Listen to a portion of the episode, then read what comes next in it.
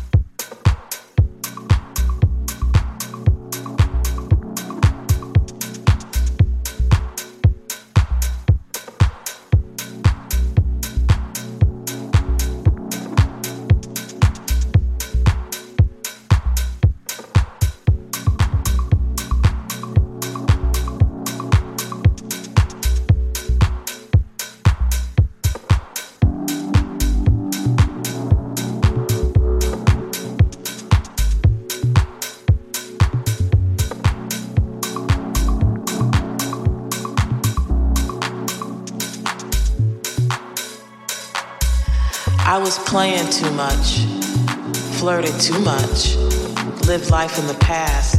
It was too much. I'm missing you now. You meant so much. Now I can't let go, and it hurts so much.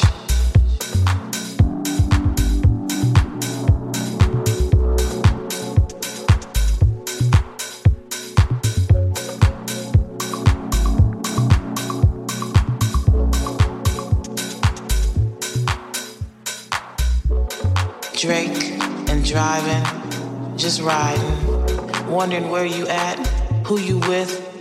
She ain't me. She might mirror my moves. She ain't me. She ain't me.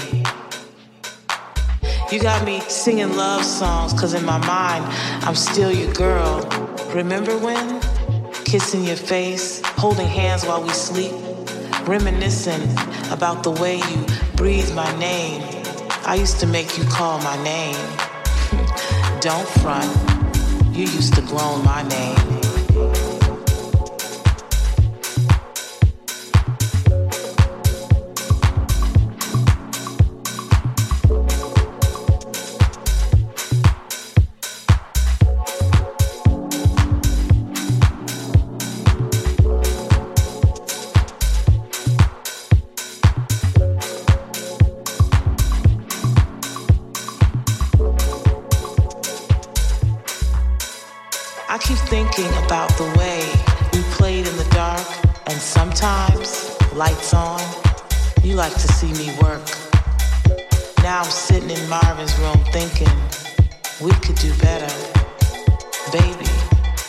Drives